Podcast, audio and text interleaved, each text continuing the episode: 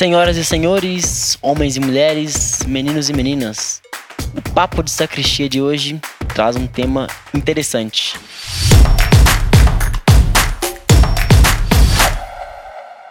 A igreja é para mim? A igreja é para você, Bruno?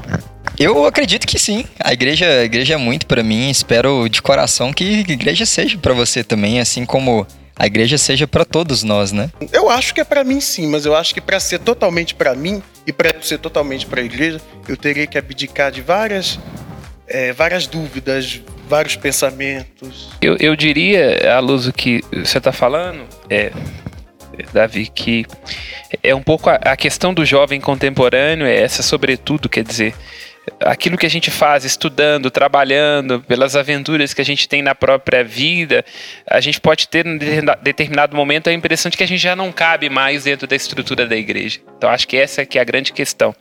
Quer dizer, quando a gente passa pela faculdade, tem uma experiência de vida, caminha para um outro horizonte, sai de casa, a impressão pouco que eu vejo em alguns jovens é, já, já não me cabe mais dentro desse contexto, né? Eu já não estou mais dentro desse referencial. Quer dizer, há espaço e eu vou ter que me apertar para me caber dentro dessa estrutura? Literalmente apertar. É, se encaixar na igreja. É, a, a dimensão do corte é inevitável, é, né? Quer dizer, evidentemente, quando nós estamos diante de uma instituição, a igreja é uma instituição, nós estamos querendo dizer de assumir um referencial e uma identidade. Né? Agora, a questão que alguns acho que ficam pensando é, é essa identidade é conforme a essência, ou ela está condicionada a um modelo histórico, ou ela está ligada à opinião dos homens? Acho que essa é uma grande questão.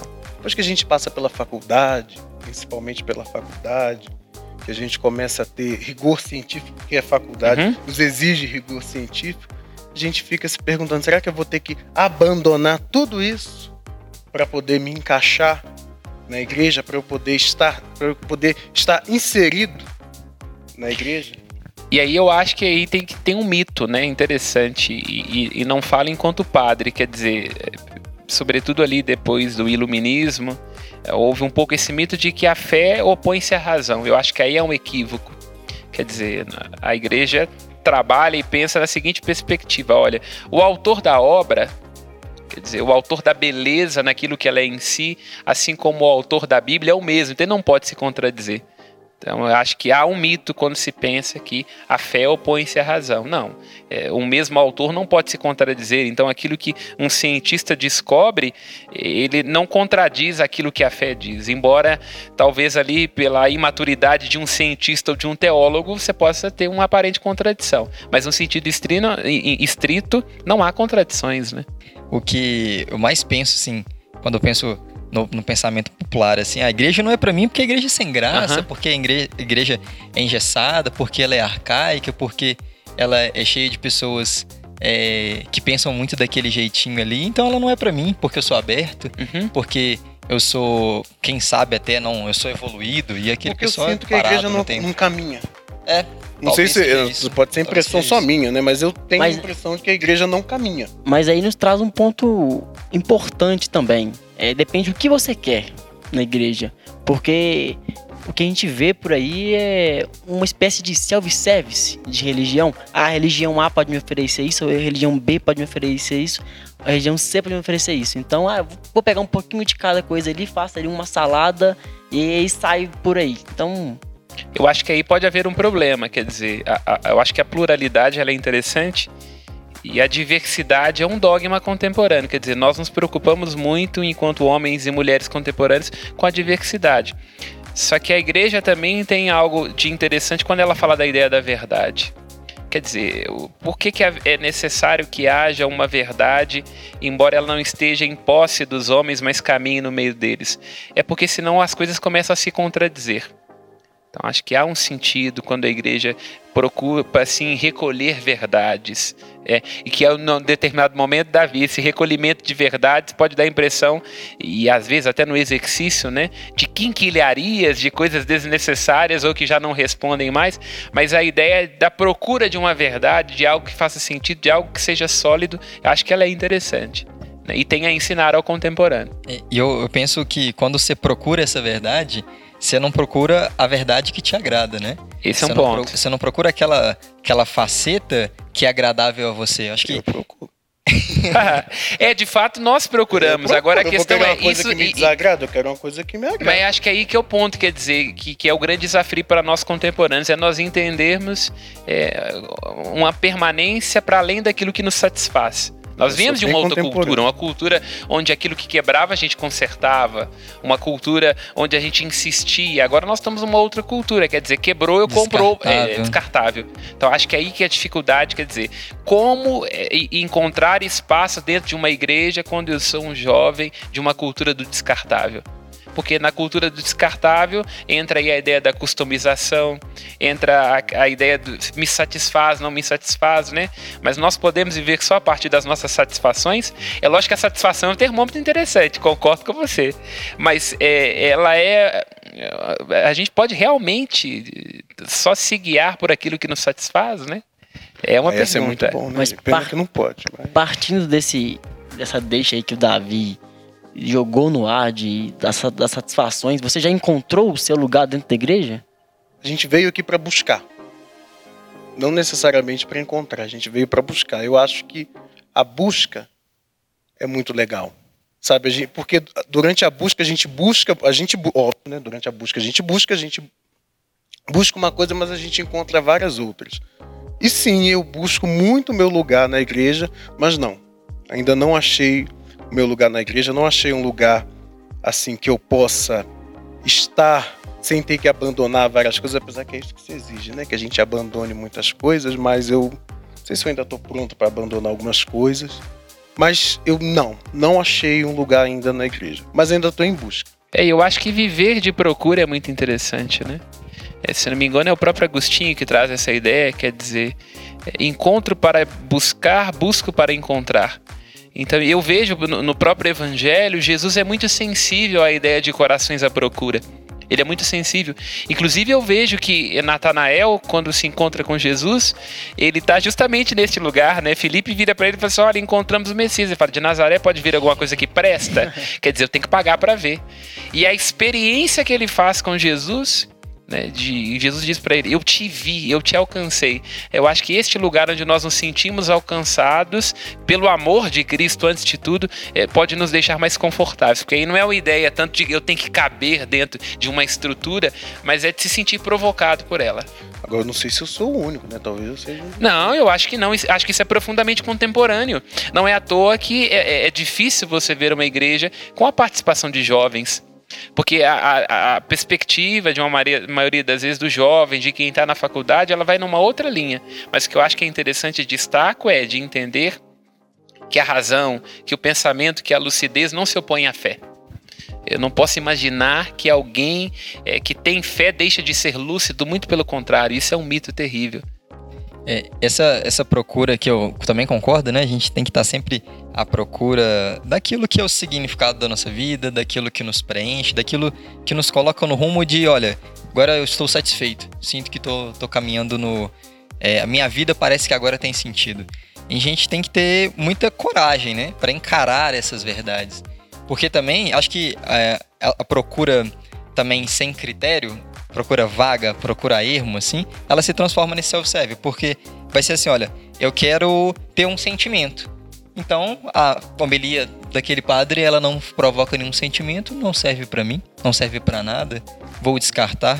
Ah, mas Vai até ma- mais ou menos até onde me satisfaz. Eu acho que esse é o Sim. pronto.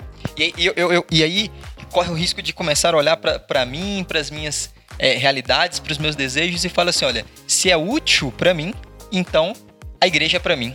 Se a igreja não é útil pra mim, se a igreja ela se torna pra mim um peso, se torna um fardo, Ou me provoca. uma exigência, então ela deixa de ser pra mim. Isso não é uma busca honesta. Eu, eu vejo que é, a, a busca ela passa a ser verdadeira, né? É, um cientista quando vai fazer isso, ele analisa aquele é, objeto de estudo e ele fala assim: não sei do que pode vir, estou esperando qualquer coisa. Tenho as, algumas expectativas, mas pode vir qualquer coisa e estou aberto a essas coisas, né? Mas se em algum ponto aí. também se ocorre alguma decepção, né? O seu time de futebol pode decepcionar, pode estar na segunda divisão, pode perder todo final de semana e você, não, passa um pano. Mas se acontecer algum episódio. E eu diria, acho que a sua deixa é muito interessante, Marcos, porque eu acho que o Ocidente vive uma decepção com a igreja e que ela, em muito sentido, ela é legítima. Quando nós olhamos do ponto de vista da história, e aí vem à luz as questões da Inquisição, as questões de é, perseguição, as questões que, da dificuldade que a igreja teve de ser tolerante, pontos polêmicos, como, por exemplo, a, inca, a incapacidade de ir contra a escravidão, né, enquanto instituição como um todo, tudo isso provoca profundamente. Pergunto, será que foi realmente uma incapacidade de ir contra a escravidão? Eu tenho, é, eu tenho que, dúvidas. Que, que eu acho que é uma questão interessante, tem um debate do Papa Bento XVI, quando ele ainda era cardeal, Joseph Ratzinger, com um, um ateu, um cientista ateu chamado Paulo Floro d'Arcais, em que ele traz uma questão que eu acho muito interessante. Ele, ele provoca Ratzinger, né? Dizendo assim: olha, é muito interessante que a igreja se diz como uma instituição divina, iluminada, supratemporal, mas é interessante que quando ocorrem erros na história, ela diz: não foram os filhos que cometeram, não foi a igreja. Então acho que essa provocação é muito lúcida. Quer dizer, em que medida eh, a gente não tem que se confrontar com o fato radical de que a igreja, sendo uma instituição divina, ela também não está condicionada pelos limites históricos do tempo.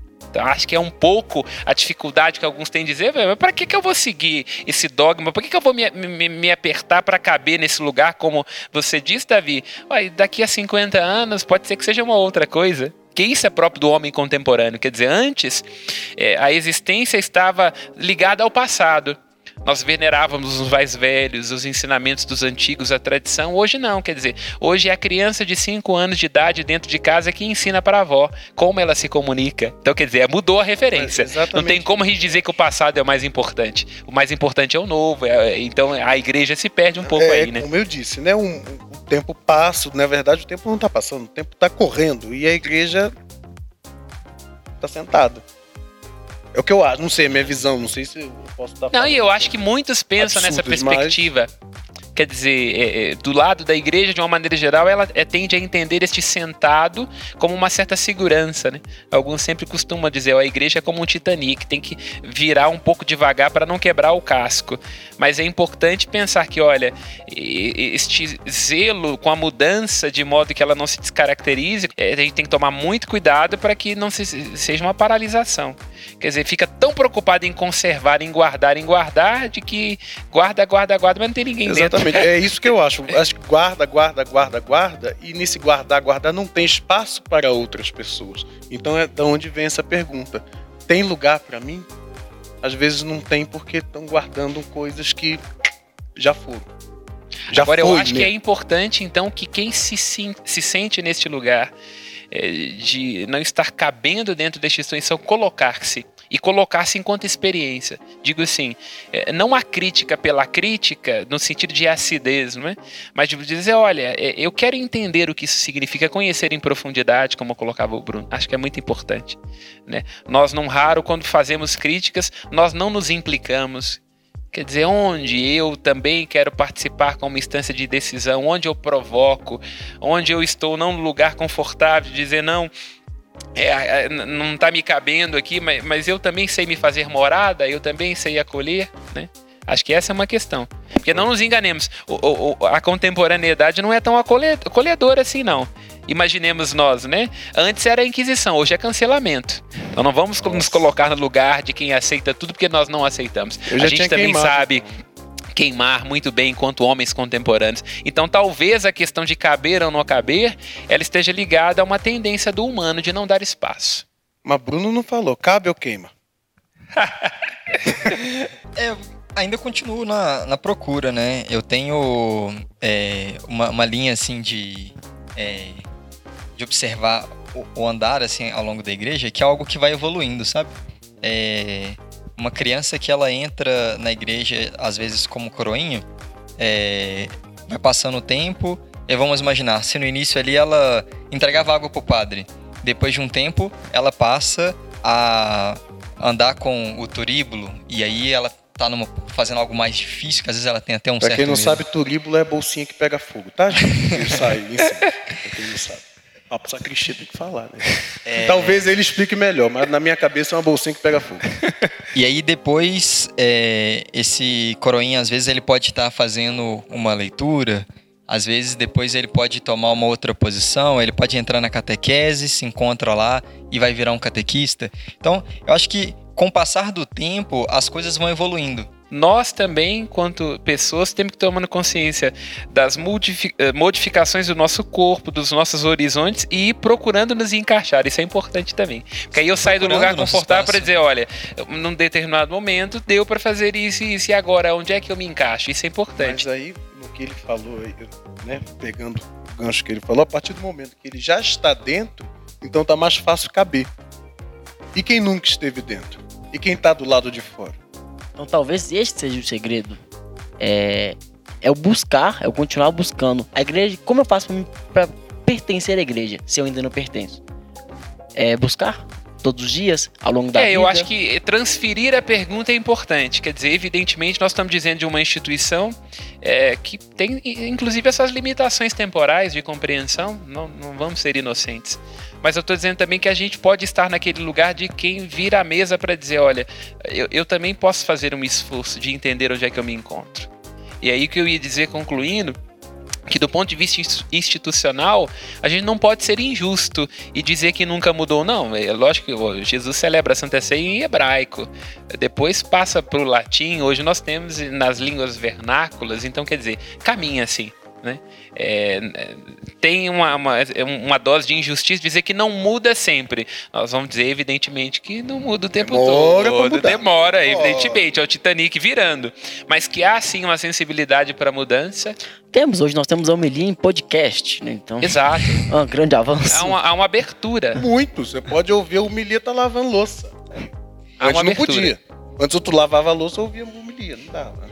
É, e, eu vejo também que é, uma vantagem né, que nós temos na nossa igreja, que vários é, abrange né, várias pessoas, ela, ela, é bem diversa nesse sentido, ela também ela possui vários carismas.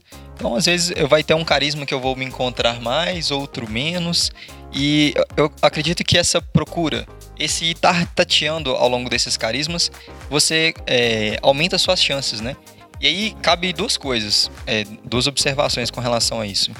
É, nada que você vai encontrar, assim como é, quando você encontra uma mulher que vai ser sua namorada, sua noiva, você vai casar, não vai ser perfeitamente como é feito nos filmes, né?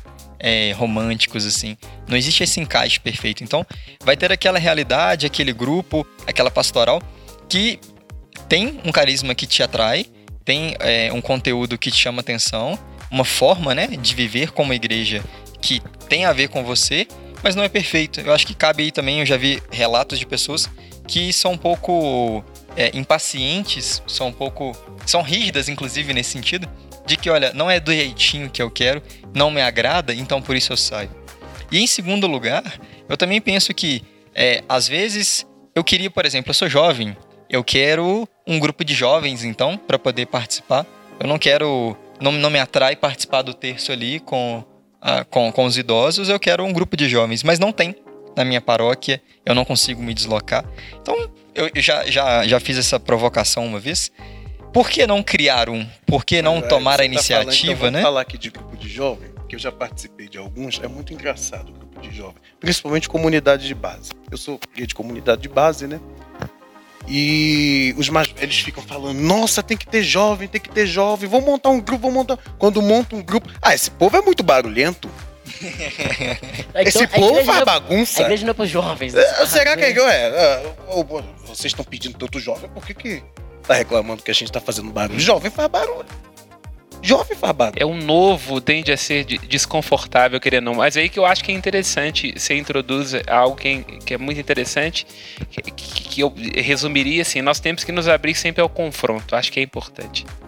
É, talvez nós, na contemporaneidade, que nos julgamos tão abertos para a diversidade, a gente tinha, tenha muita dificuldade de confrontar. Mas a igreja tem essa abertura para o confronto. Tem, e não, não é à toa que nós fazemos concílios desde o início, né? Você abre lá os Atos dos Apóstolos, vai perceber, desde o início sempre houve alas dentro da igreja. Tiago, irmão do Senhor, estava muito preocupado com a questão da circuncisão. Quer dizer, olha, e aí? como é que nós vamos converter as pessoas e vamos esquecer do judaísmo, de Davi, de Moisés, das promessas, e vem o apóstolo Paulo, Barnabé, numa outra experiência, que já era a experiência da Antioquia, e diz, olha, o fato é, há pessoas que recebem o Espírito Santo sem ser judeus, então nós vamos forçar essas pessoas a tornarem-se judeus para depois tornarem-se cristãos? Então acho que desde o início sempre dialogam essas alas. O que eu acho que nós perdemos é a capacidade de escutar. Então, de uma maneira geral, a igreja, e inclusive esse é o nome católico, né? A palavra católica vem do grego, que é kataorlos, é, é conforme o todo. Uma tradução livre seria samba do crioulo doido, é isso, quer dizer, conforme a multidão. A palavra católico tem a ver com isso. Então, quer vai. dizer, desde o início nós temos essa vocação. Vai. É, jeito vai. Conforme o todo, quer dizer, é fazer uma conciliação, não de uniformidade, mas de unidade. Como é que nós vamos pegar linhas diferentes e conflitantes e vamos fazer do todo um só? Acho que essa sempre foi a nossa vocação. O difícil da contemporaneidade, digo, e termino dizendo, é que a gente tem dificuldade de dialogar. A gente não, não se escuta. Nós somos uma sociedade da imagem. É, não só, fora, não só dentro da igreja, mas acho que fora da igreja também está é lógico. É lógico. A gente não tem mais paciência para dialogar. Acho que esse é o ponto. Vou falar uma, uma bem batida que todo mundo é muito dono da verdade. É, exatamente. Então, quer dizer, por um lado eu entendo, eu acho que é muito boa a provocação da igreja, olha, a igreja tem que tomar um pouco de cuidado e tem que ter consciência de que ela também caminha na história.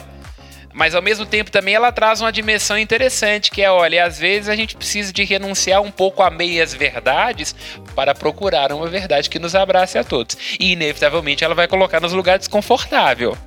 Porque é um samba do crioulo doido, como estou dizendo, desde o início sempre foi assim, né? Já nos apóstolos havia linhas profundamente conflitantes entre si, né? De vez em quando Jesus tinha que dar um pouco lá, né? A tia professora da história falando, não, peraí, calma um pouquinho, um para um lado ou para o outro, né? Vem cá, né? Então, é desde o início. Então, para a gente se sentir pertencente a essa igreja, a gente tem que abandonar coisas.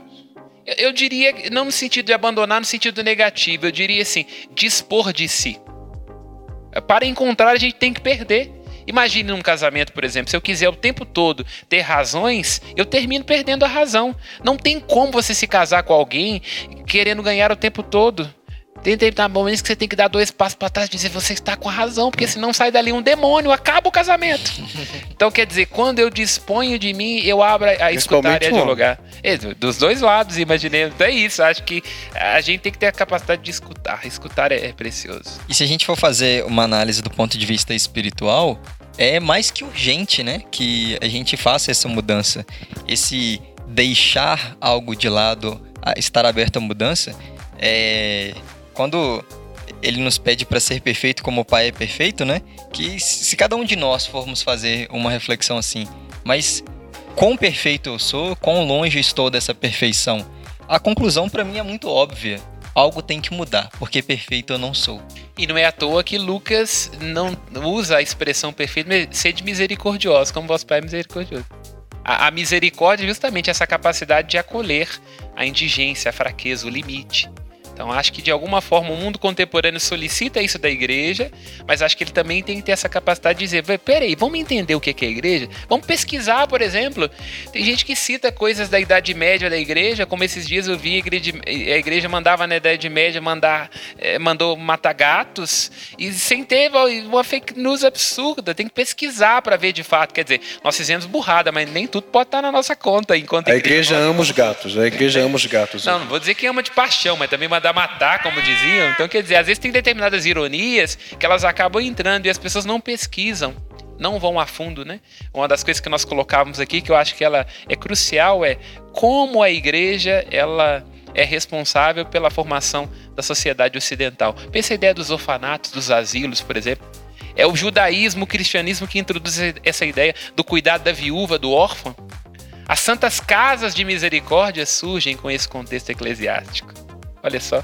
É a ideia de uma casa de cuidado, né? A Santa Casa de Belo Horizonte é, é, surge dentro dessa dimensão. Quer dizer, o cuidado, a preocupação com a vida, com a integridade, em nome da fé, que acaba é, se revestindo de, humani de cuidado humanitário, vamos dizer assim. Então, isso é importante. Eu acho que a gente tem que, tem que ser justo. Há uma crítica, evidentemente, é, e há críticas e sugestões que a gente possa fazer, mas tem que ser com uma procura da verdade dando Acho que- um Ctrl C e Ctrl V no que, Exato. no que o Bruno disse no começo. Então que a igreja seja para cada um de nós, que a igreja seja para você que, que está nos assistindo. Amém? Esse foi o papo de sacristia de hoje. E esse papo ele continua aí na sua casa e ele continue aqui nos comentários. Deixa aqui o que, que você acha sobre esse assunto. Mas também, para poder ajudar a fortalecer, deixa seu like aqui, já se inscreve no canal, ativa o sininho, que você vai ficar por dentro desses novos encontros, desses novos episódios do Papo de Sacristia.